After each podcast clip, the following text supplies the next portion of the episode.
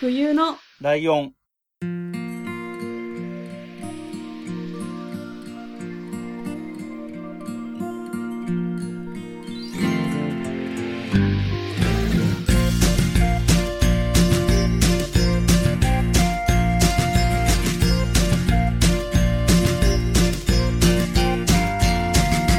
この番組は山梨県出身以外共通点のない2人がそれぞれ好きなことを話す番組です。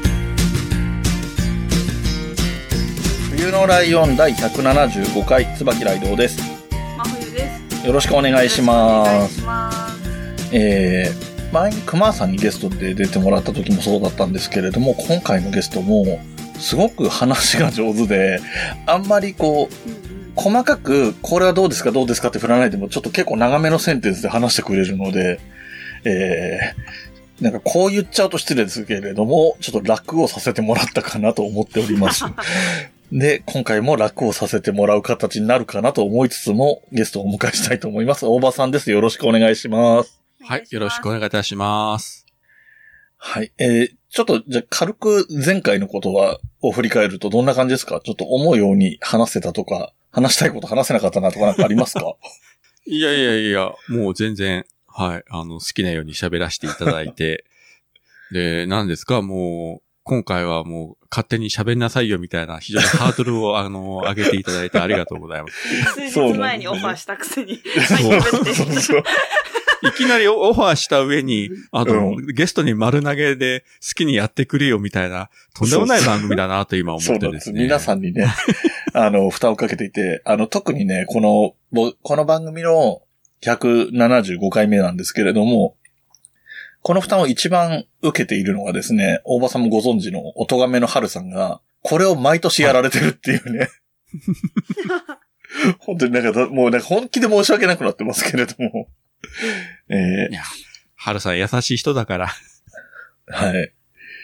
えー、ということで、大場さんにも、えっ、と、我々に向けてというかですね、おすすめのものというか、好きなものというか、えー、をお話しいただこうということで、えーお願いしてありまして、えー、今回はどういった内容でしょうか？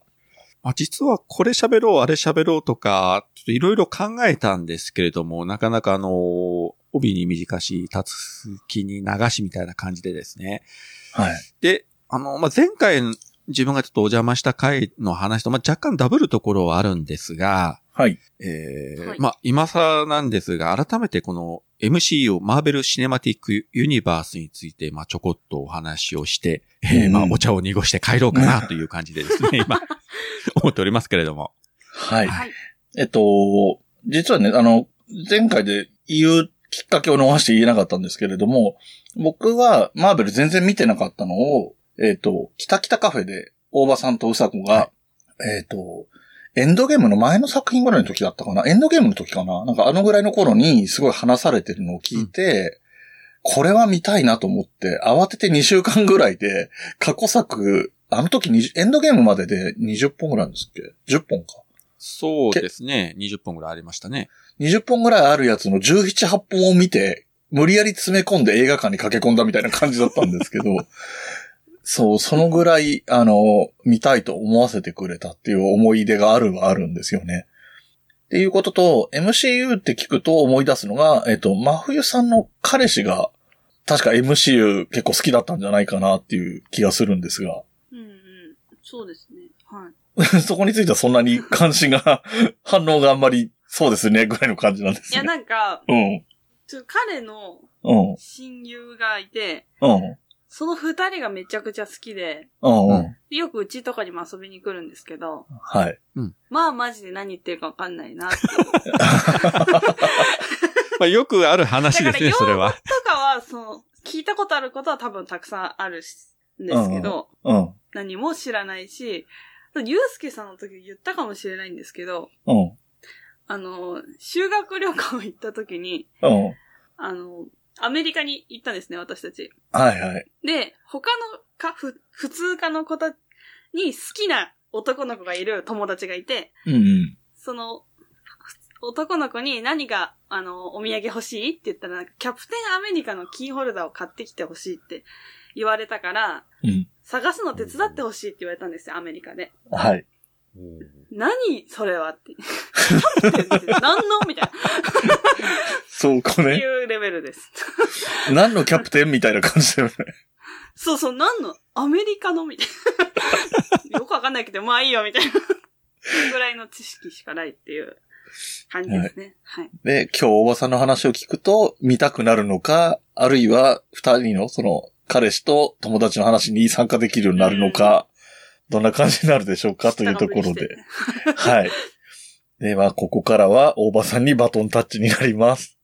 はい。お願いします。頑張ります。で、まあ、あの、今の話もそうなんですけれども、その MCU、マーベル・シネマティック・ユニバースというのが、まあ、その、同じ世界観の中で今、映画とかドラマ、本当にあの、数多く作品が作られてて、まあ、逆に言うと、数多くなりすぎて、なかなか、あの、新しい人が、どっから見ていったらいいのかとか、一作目、一作目からもう順番に全部見なくちゃいけないのかとか、まあそういう話よく聞くし、まあそこが今マーベルがこう批判されるところはそこで、で、特に、あの、去年2021年から、あの、配信でのドラマシリーズも始まって、で、そのドラマを受けての内容を今度映画館、劇場でやるので、じゃあ、ディズニープラスを契約してドラマを見てないと映画を見ちゃいけないのかみたいな批判とか、まあまあそこいろいろね、突っ込む人も多数いるんですけれども、うーん。うん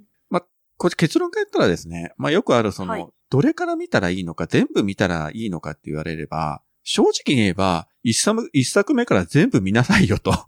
ファンとすれば、まあ、まず言いたい気持ちは当然あるんですけどね。はいうん。ただ、それやっちゃうと、もう映画だけで20本以上あって、ドラマも相当数あって、そら時間とね、お金を考えたら、それは無理ですよ、という感じで、じゃあ、最低限、これとこれ見たらなんとなく世界観が上がって、じゃあ今後新作が公開されるときに、あ、なんか、とりあえずなんとなくわかるなっていうぐらいな感じで理解できるような見方をちょっとご説明したらいいのかなと今日思ってきて、えー、準備してまいりました。準備というか、あの、頭の中だけで準備して、特に資料も何もないんですけれども。それができるところがさすがです。うん。いや、変な知識だけは入れられてんですよ。なんか、そこの俳優さんがここで交代しててとか、なんか役がどうでこうでみたいな、そのなんか謎の知識は 結構あります教えてもらってるんですけど、流れは全然分かってないんで。あの、特に最初期のところで、あの、演じてる俳優さんが2回目出てきた時に、まあいろんな事情があって変わったとかいうことがうんうん何、何人かの、まあ、メインキャラクターであったりしたからですね。最近はちょっとないんですけれども。まあ、でも確かにそれはもう死を抹殺な話で、あのーまあ、そういうことはあるな、ぐらいで思っとけばいいことで。うん真冬さん自身は、そのマーベルの映画かドラマ、きちんとどれか一本見たとかいうのはあるんですか？いや、何にも見たことなくって。あ、何も見たそもそもなんか、洋画がちょっと苦手意識が勝手にあるというか、なるほど、なるほど。うん、っていう感じです。そしたら、まず、まあ、見るとすれば、字幕より吹き替えで見た方がいいかもしれないですね。うんうん。あの、マーベルの吹き替えもあの、プロの声優さん、上手い人ちゃんと当ててるので、非常にあの、違和感なく見られるので、ふ自分も割と吹き替えで見て、その後字幕で見るパターンが多いので、まあもちろんね、字幕だけで行く人もいるけれども、あの、吹き替えでも全然いいんじゃないかなと思いますし、で、とにかくあの、キャラクターの数が多いで、まあ、例えば、アイアンマンとかキャプテンアメリカとか、ハルクとかは、まあ名前ぐらいは聞いたことがあるかもしれないけど、はいはい。うん誰が誰だかよくわかんないし、関係性もよくわかんない。当然あると思うんですね。ううんん。で、自分もですね、正直言えば、この MCU というはじ、あの、作品群が始まった時点では、ほとんどのキャラクター自分も知らなかったんですよ。もともとそのアメコミ時代読んでたわけじゃないし。うん。しかもそのアメコミって日本の漫画と違って結構特殊な作り方してて、あの、はい一番違うのは、あの、開き方が、日本の漫画って左から右にこうページ開いていくけれども、アメコミって逆なんですよね。右から左側にこうページ開いていくと。それから、そのセリフも日本みたいに縦書きじゃなくて、逆に、あの、横向き？吹き出しの中のセリフが。はいはい。で、しかも、セリフが結構多くて、説明的なセリフが多くて、絵で見せるというよりも、なんかセリフで読ませる。極端に言ったらなんか、小説の挿絵の絵がちょっと多いぐらいな感覚の作品も結構あったりして、今はね、だいぶ変わってきたんですけど、一昔前のアメコミを見ると自分でもちょっとこれ読みづらいな、みたいな感じで。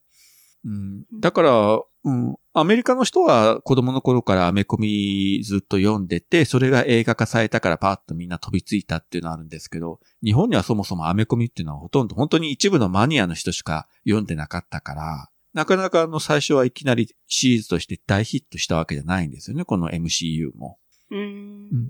で、一作目のですね、あの、アイアンマンという作品がありまして、まあ、これがまあ、本当にしょっぱなだから、まあ、これは、まあ、覚えとってもらった方がいいかもしれませんけれども、あの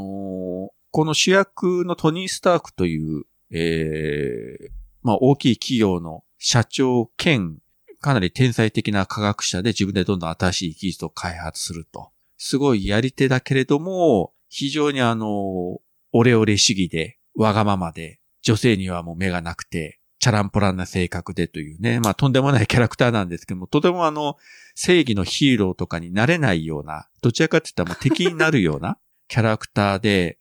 これはあの、演じたのがあの、ロバート・ダウニー・ジュニアという俳優なんですけれども、このアイアンマンの時点でもうすでに、えーっと、もう40ぐらい行ってたかな。だからそういったヒーローものをやるにしてはもう結構年いってたんですよね。しかも、その前、この人、えっ、と、いわゆる薬物依存症になって、映画とかドラマを降ろされたりして、もう結構、この人ダメじゃんみたいな、そういう評価を長年受けてた人が、アメリカ、アメリカ人からすると、そのマーベルコミックのヒーローであるアイアンマンの主演を演じるということで、相当向こうではなんか驚いたというか、本当に彼にできるのみたいな感じだったんですけれども、蓋を開けてみると、非常にうまくはまってたという。あのー漫画のキャラクター、これ特に日本でもそうなんですけれども、あの、漫画を実写映画にすると、日本でも結構失敗してるんですね。正直言えば。うん。いろんな漫画作品ってね、あります。まあ、成功したのは例えば、まあ、ルローニケンシンとかはかなり成功した部類じゃないかと思うんですけれども、まあ、どっちかって言ったら、まあ、名前出しちゃうと、もう、鋼の錬金術術師とか、ジョジョとか、まあ、それ、まあ、進撃の巨人とか、あの、結構、あの、極彩した映画が多いんですけれども、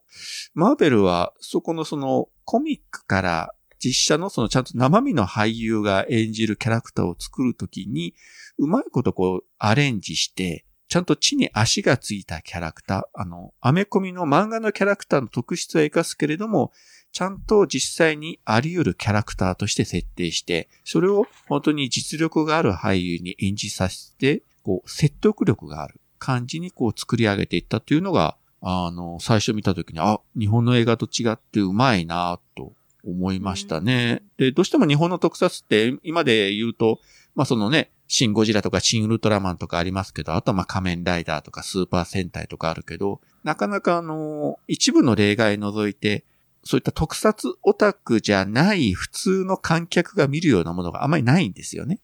うん。だから仮面ライダーに興味がない、特撮に興味がない一般の観客が、じゃあ仮面ライダーの映画見に行くかって言ったら、まあ子連れのね、お父さんお母さんを別にすれば、まあないと思うんですよ。普通は。はいはい。うん。でもアメリカはそれが普通に受け入れられて、アイアンマンっていうその作品。やっぱこれあの、ロバート・ダウニー・ジュニアという俳優が本当に、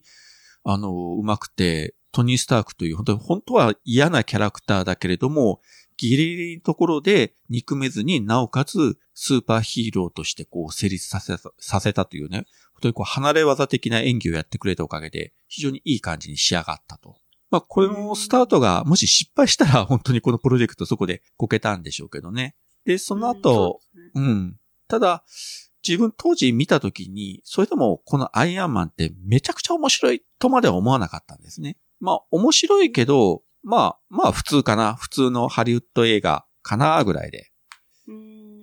で、その後、まあ、インクレディブル・ハルクとか、ソーとか、キャプテン・アメリカとか何作、4作、5作あったのかなあって、まあ、そこ、それぞれそれ、そこそこ面白かったけれども、まあ、そんなにあの、例えば、その、スター・ウォーズとか、ね、マトリックスとか、ターミネーターとか、うん。うん、かつて夢中になった、そのシリーズほどハマらなかったですね、自分でも。うん。そんな自分が、やっぱ衝撃的にハマったのが、えっと、その、各作品で主人公たちを演じてたキャラクターが勢揃いした、えっ、と、アベンジャーズという作品。えっ、と、うんこれがだから通算で言うと6作目になるのかな。もう2012年公開だから、もう今からちょうど10年前ですけれども。で、今でもそうですけれども、こんなその、複数の作品を同一世界観で設定して、で、それぞれ主役演じてた俳優キャラクターたちが一堂に会して一本の作品を作るっていうのが、いうのの前代未聞の作り方で、多分ハリウッドでもそんな作り方した映画当時なかったと思うんですね。少なく記憶する限り一本もない。だってやっぱりはい相当大変なんですよ、こんな作り方していくのは。その、うん。例えば、007のジェームズ・ボンドみたいに、主人公を一人設定して、そのシリーズをずっと作っていくのっていうのは他でもいっぱいあるけれども、とりあえず主人公はそれぞれ違うキャラクター、違うあの話をずっと何本もやっていて、いきなりその人たちが、まあ伏線は引いてたけど、集結して一本の作品をドーンと出すというのは、未だかつてなくて、で、自分もそれまでの MCU 作品、まあ普通に面白い程度だなと思って見に行ったんですけど、そのアベンジャーズを見たときに、なんて言うんでしょうね。ある種のこう化学反応っていうんですかね。1たす1が2じゃなくて、1たす1がもう5でも10でもなるみたいな。こういったあの個性あるキャラクターたちを集めたときに、もちろん、あの、いきなりみんな、あの、仲良し恋してチームを結成とかいうことなく、もう衝突しまくるわけなんですけれども、いろいろ乗り越えて最後はこの最強チームを結成するという、非常にこう、胸熱な展開がこう、あってですね。まあ、ある意味、あの、ジャンプみたいなもんですよ。少年ジャンプでやった、例えばドラゴンボールみたいな感じで。うんううんん。はい。うん。あの、対立した、まあ、ある種敵同士になってたキャラクターがいろいろ乗り越えて最後、手を取り合って、なんか、なんて言うんでしょうね。敵の敵は味方みたいな部分もあったりして、一つのチームを結成していって、巨大な敵に立ち向かうというね。こういったあの、盛り上げ方の、その、過去の作品の伏線を引いて、その集約して、このアベンジャーズという作品で、一つに取りまとめてドーンとぶつけてきたという、この作品自体も面白かったけれども、その戦略的な、あの、作品としての展開の仕方というのが非常に素晴らしくよくできてるなというのに感心したし、で、あとこれは多分日本の映画会社の一番の功績だと思うんですけど、あの、日本公開時のキャッチコピーが、えーっと、えー日本よ、これが映画だというすごいなんか攻めたキャッチコピーだったんですね。ええ普通映画会社はこんなある種観客にね、喧嘩売ってるようなキャッチコピーなわけですよ。これ見る人が見たらやっぱなんじゃこれはみたいな反発を思うようなキャッチコピーだったけど、ただやっぱ日本の配給会社もそれだけこのアベンジャーという作品を実際ね、宣伝部の人も見て、強気の攻めで言っていいだろうと自信持てるぐらいやっぱ素晴らしい出来の作品だったわけですね。うん。うん。で、実際これ、アメリカでももちろんそうだし、日本でも世界各国でもこのアベンジャーズ大ヒットして、こんなすごい面白い映画があるんだという。で、日本でも MCU というさ、あの、シリーズが本当に認識されたのがこの、えー2012年公開のアベンジャーズから。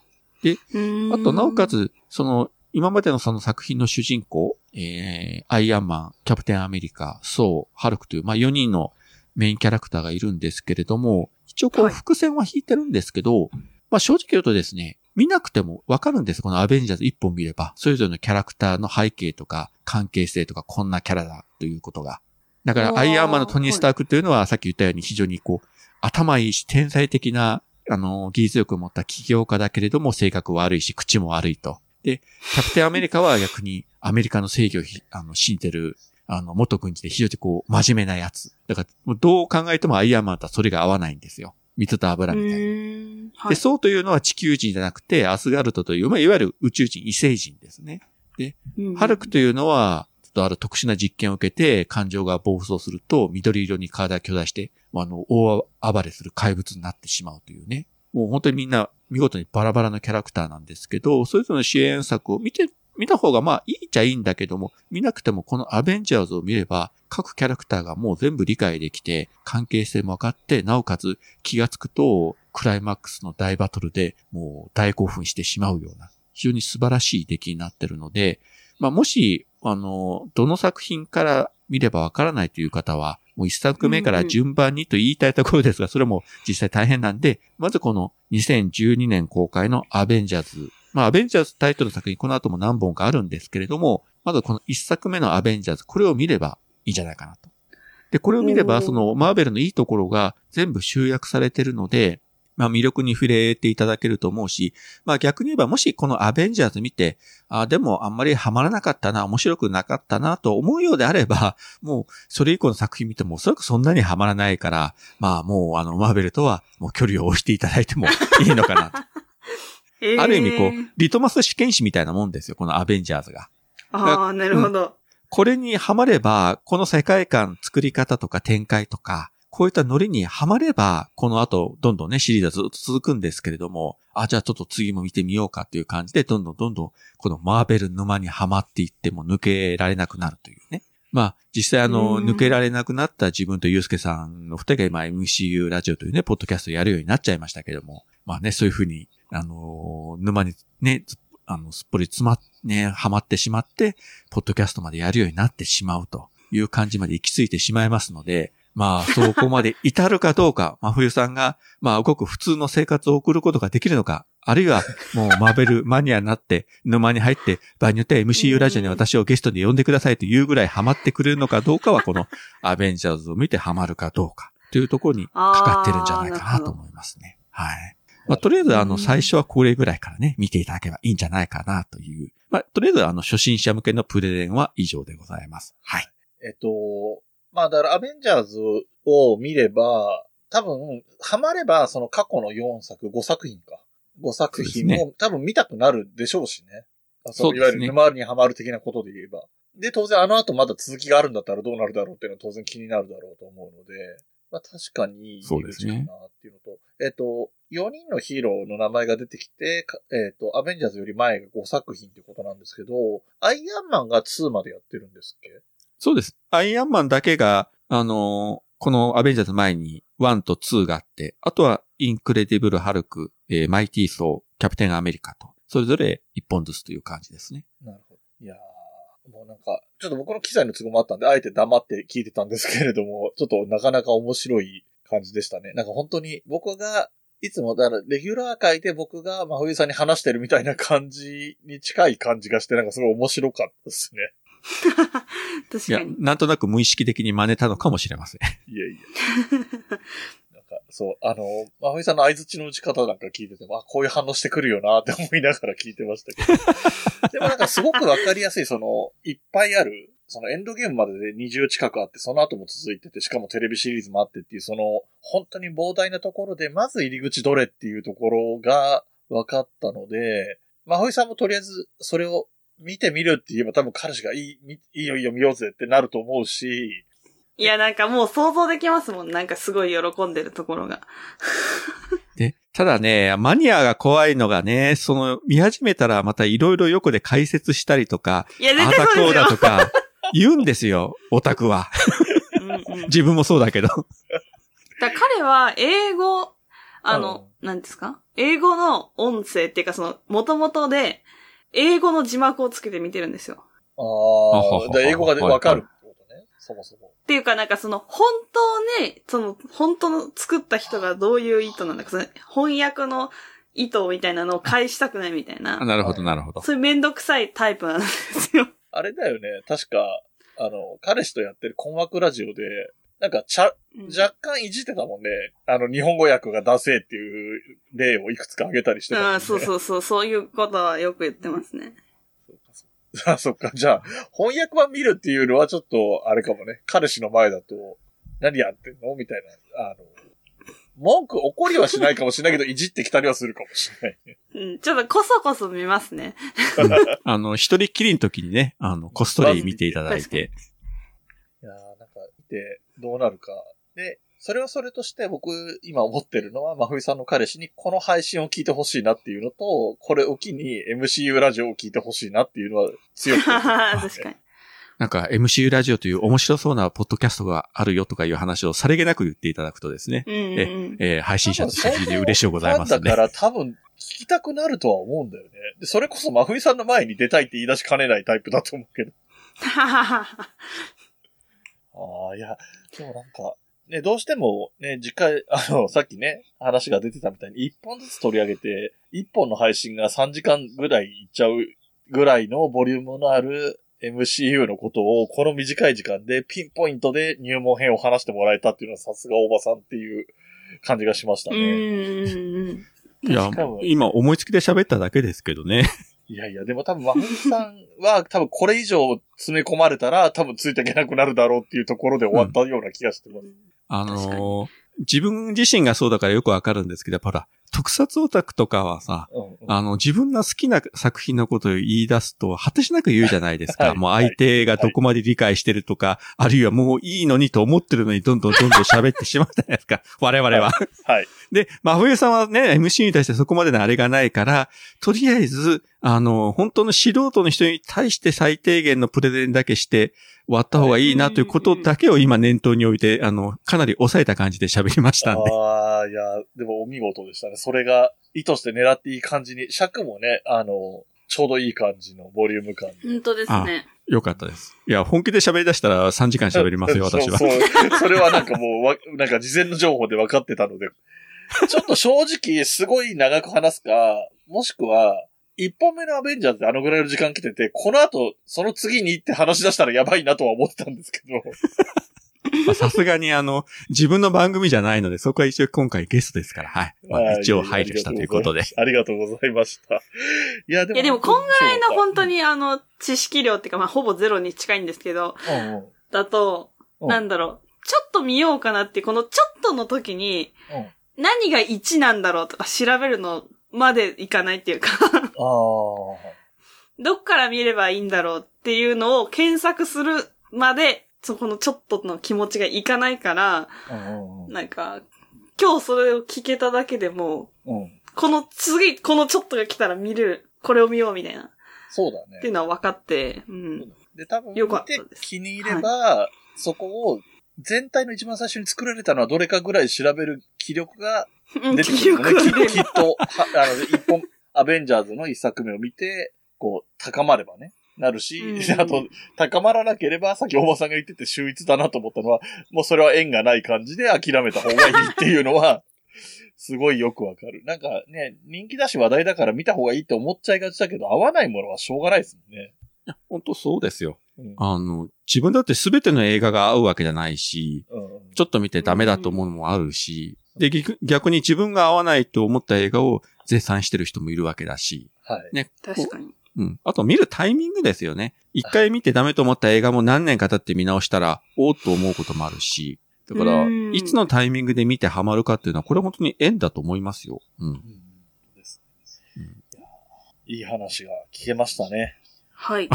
そうですかね。まあ、それだったらよかったんですけどいやいい。話聞けたと思うので、本当にリスナーさんでも多分いると思うんですよ。真冬さんと同じ状況の人。うん。なんかマジでそっくりな人も結構いると思う。あの、彼氏がすごい好きでも込みで同じ境遇の人すらいると思う。確かに。そうそういう人もヒントになったかなと思うので、よかったんじゃないですかね。はい。で、えっ、と、そんな MCU のことをたっぷり話してる MCU ラジオもやっている大場さんですが、他にも、えー番組をやってますので、えっと、前回にもね、紹介をしてますけれども、あの、今回の、前回今回でここ締めくくりになりますので、あまた、はいえっ、と、今配信中の、あ、ちなみに大場さんって終了した番組ってないですよね。今のところないですね。そうですよね。だ全部続いてんだなと思って、それもちょっと感心したんですよね。よあの、お声掛けして来てもらう前に、番組紹介するなって思った時に、あ、そういえば終わった番組ってないんだよなって思って。まあ、たまたまかもしれませんしね。うんうん。ただ、あの、これ前から自分言ってるんですけど、あの、終わる時にはもうきちっと今日最終回ですよということをきちんと明確にして終わりたいなというのは決めてるんですけどね。どの番組も。あの、自然消滅はちょっとしたくないなというのがあるわので。かります。はい。うんそれはやっぱりあの、聞いてもらったリスナーさんへのやっぱり最低限の礼儀かなと思ってるんで。ただ今のところ、どの番組もまだ具体的に終わる予定はないので、よっぽど自分があの、急に倒れたりすることでもない限りは、まだしばらくはやってると思います。はい。そうですね。なんか、多分その、ほとんど不定期でやってるっていうところもね、リラックスしてやれてるから、うまく長く続けてられてるのかななんて気もしましたけれども、えーそうですね。なんか、振りが長くなってしまいましたが、改めて、はいえー今現在、えー配信されてる番組の紹介をお願いします。あ、はい、ありがとうございます。えっと、今自分が担当してます、ポッドキャストが、まず、えー、北北カフェ。こちらが、えー北海道在住のうさこという女性と二人で、えー、まあ、基本雑談ですね。毎回、えー全く打ち合わせをすることなく収録をして、えー、だらだらっと喋って、まあ、相方おさこが毒を吐きまくって終わるという、まあ、コアな、えーファンは喜んでいただけるような番組になっております。はい。で、二つ目が、えっ、と、北九州の片隅という、これはあの、基本、えっ、と、自分一人喋りの番組で、まあ、長くても10分ぐらいの映画とか漫画とか割とオタクっぽい話をしてる回と、まあ、たまにゲストもお呼びして、えー喋ってる回と、いろいろ混在してます。こちらも、あのー特に曜日決めてなく、まあ、週に1回配信時もあれば、週に何本か出す時もありますし、まあ、その時の思いつきで、取って出しという感じでやっております。はい。それと三つ目が、えー、切れてる糸電話ですね。えーこれは、えー、桃屋のおっさんと、えー、島次郎さんと3人でやってます番組で、これのみですね、毎週木曜日21時に配信が決まっております。えーはい基本ほぼ1分間の非常にあの短い番組で、始まったと思ったらすぐ終わりますので、えーあの気楽に聞いていただければと思います。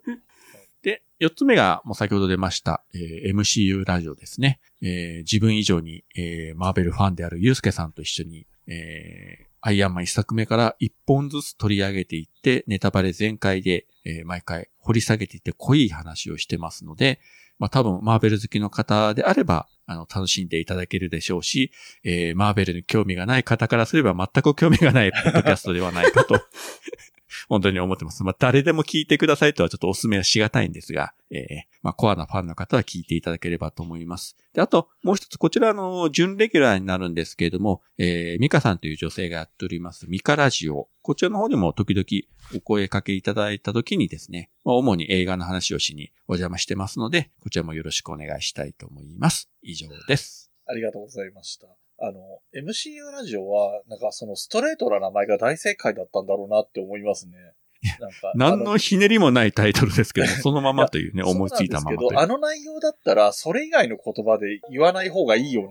気がする。まさにドストレートうなん内容なんで、ドストレートのタイトルが合ってるなって思いましたね。まあ、結果的にうまくいったかなという感じではありますね。はい。あの本当に聞いてもらいたいなと思う、えー4番組、5番組、ゲスト、あの、レギュラー番組、準レギュラーの含めて5番組でしたね。はい。それでは、えー今回の番組の方も終わっていきますけれども、えー、真冬さんよろしいでしょうか？はい。えーこの番組の楽曲提供はカメレオンスタジオ。はいエンディング曲はハルさんで、ハッピーターン。はい。それではまた次回、ごきげんよう。ごきげんよう。部屋に人と猫